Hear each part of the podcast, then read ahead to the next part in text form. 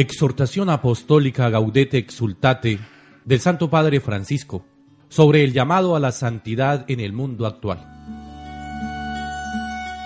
El Señor llama. Todo esto es importante.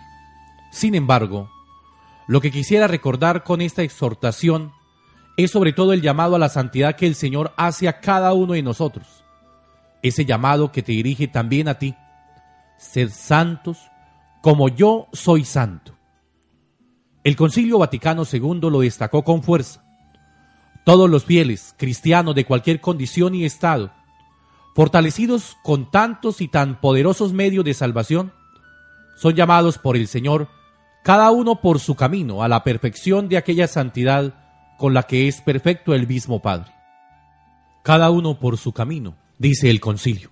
Entonces no se trata de desalentarse cuando uno contempla modelos de santidad que le parecen inalcanzables, hay testimonios que son útiles para estimularnos y motivarnos, pero no para que tratemos de copiarlos, porque eso hasta podría alejarnos del camino único y diferente que el Señor tiene para nosotros.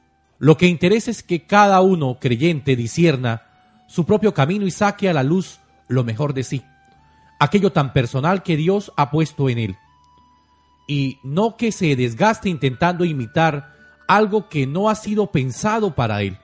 Todos estamos llamados a ser testigos, pero existen muchas formas existenciales del testimonio. De hecho, cuando el gran místico San Juan de la Cruz escribía su cántico espiritual, prefería evitar reglas fijas para todos y explicaba que sus versos estaban escritos para que cada uno los aproveche según su modo, porque la vida divina se comunica a unos en una manera y a otros en otra. Dentro de las formas variadas quiero destacar que el genio femenino también se manifiesta en estilos femeninos de santidad, indispensables para reflejar la santidad de Dios en este mundo. Precisamente aún en épocas en que las mujeres fueron más relegadas, el Espíritu Santo suscitó santas cuya fascinación provocó nuevos dinamismos espirituales e importantes reformas en la Iglesia.